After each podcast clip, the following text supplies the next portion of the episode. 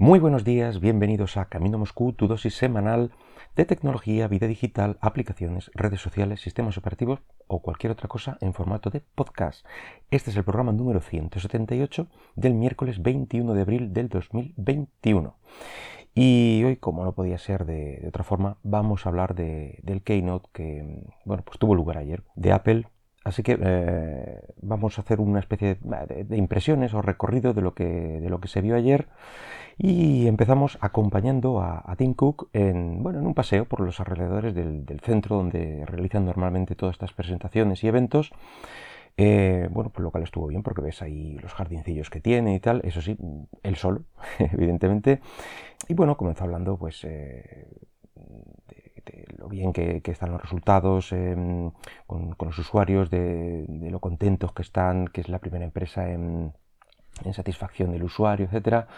Y comenzó también hablando de, Car, eh, cambios que, va a haber, en fin, un poco de rollos financieros, el historial crediticio, etcétera para venir a decir, bueno, pues que con su tarjeta eh, sería ideal para, personas, para parejas que compartan una misma tarjeta y compartirían también este historial crediticio, ya que parece ser que en, tarjetas normales, pues eh, solo una persona eh, se beneficia de este, de este historial crediticio y la otra pues no le cuenta. Bueno, en fin, cosas, cosas de bancos. Em, luego también comentaron eh, otro servicio que, lleva 15 años con ellos, que es el Apple Podcast, y, bueno, pues que ha sufrido una gran evolución. Y ahora viene el mayor cambio estético desde, su debut, desde hace esos 15 años. Eh, bueno, pues enseñaron unas pequeñas demos de, cómo va a ser, de cómo va a ser más cómodo seguir a, a diferentes podcasts, etcétera.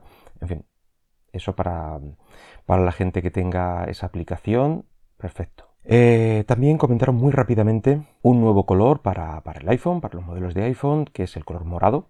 Eh, nada más que, añadir. Mm, bueno, bonito y tal, pero vamos, no, no, añadieron nada, nada más.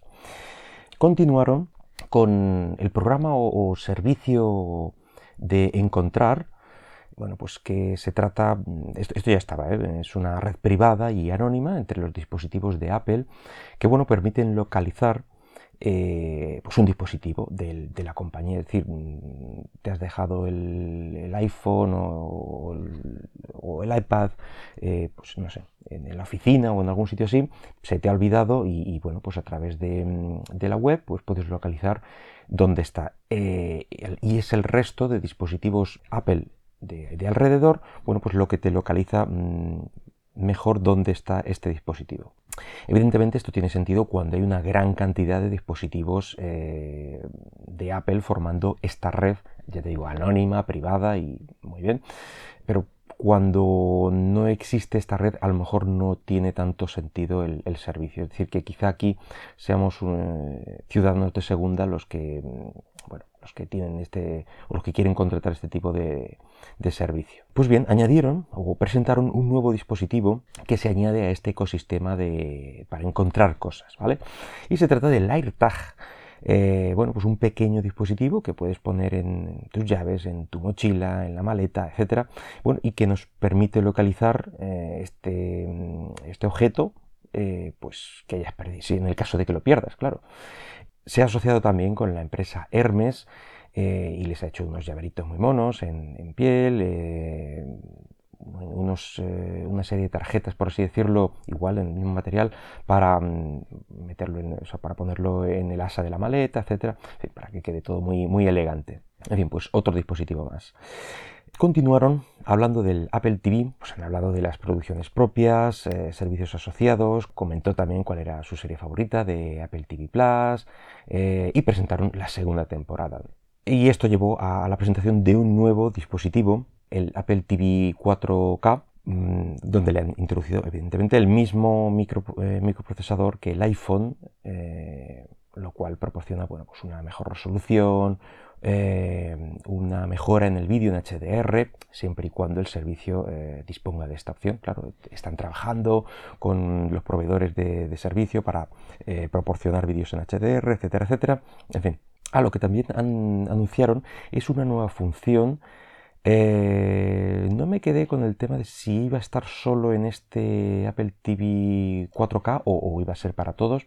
Se trata de una función del balance de color, ya que eh, bueno, pues no, todo depende de, bueno, del mejor eh, reproductor que puedan venderte, etcétera, etcétera, sino que si tú no configuras todo para tenerlo lo mejor posible, pues pierdes experiencia.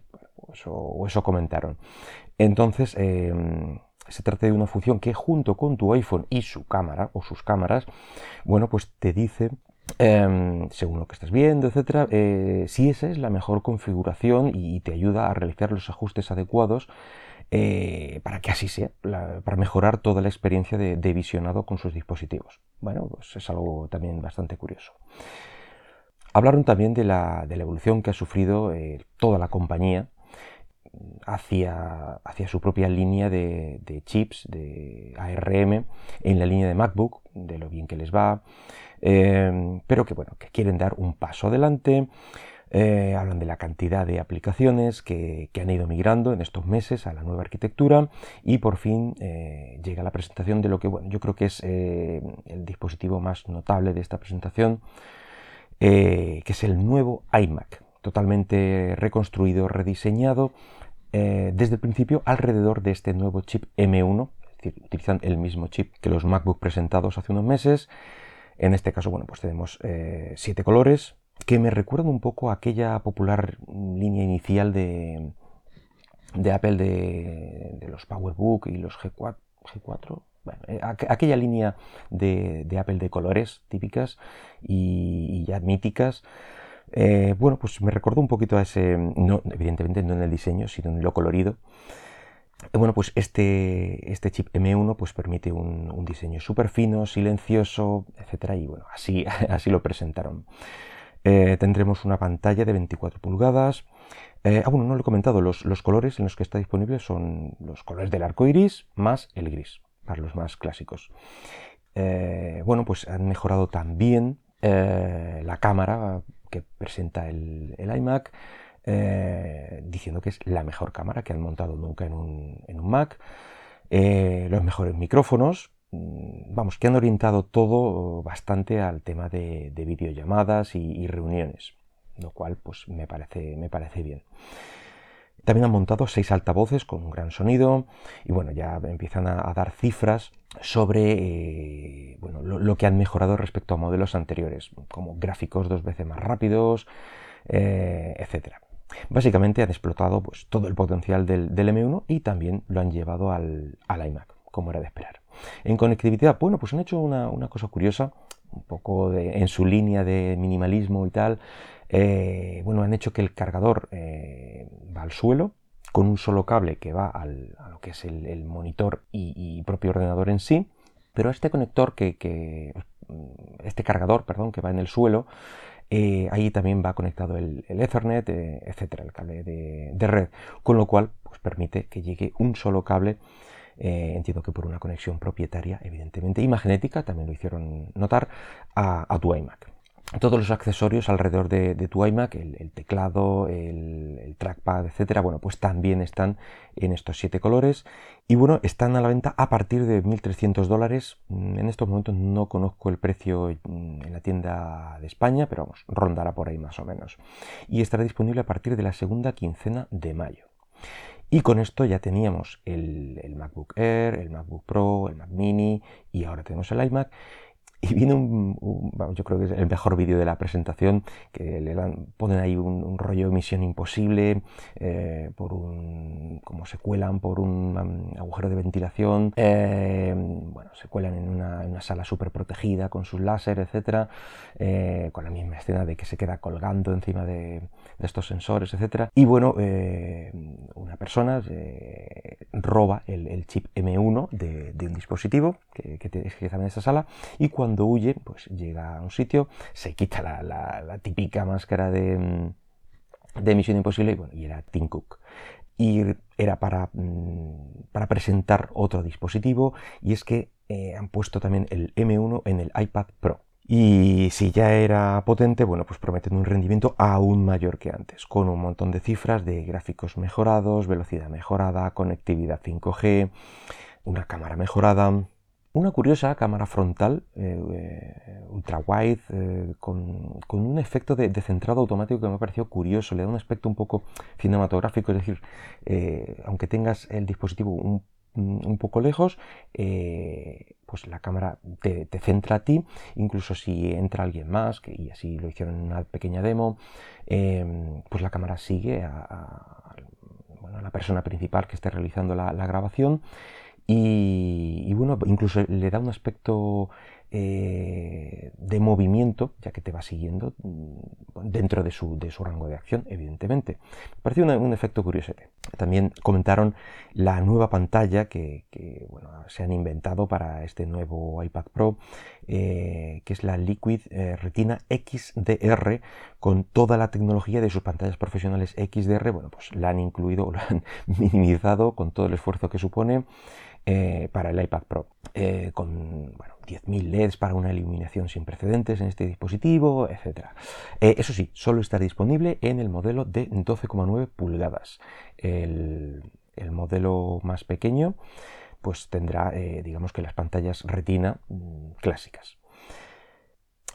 con esto cada vez el, iPad Pro se posiciona más y más como una herramienta profesional, no para el usuario del día a día. Bueno, para tener una tablet y juguetear y tal, sino para, trabajar. Que sí que puedes adquirir este dispositivo, pero mm, tiene poco sentido la cantidad de cosas y, características que tiene si no le vas a sacar provecho. Por cierto, el precio de este nuevo iPad Pro será a partir eh, de los 800 dólares, la versión más barata, y de ahí en adelante.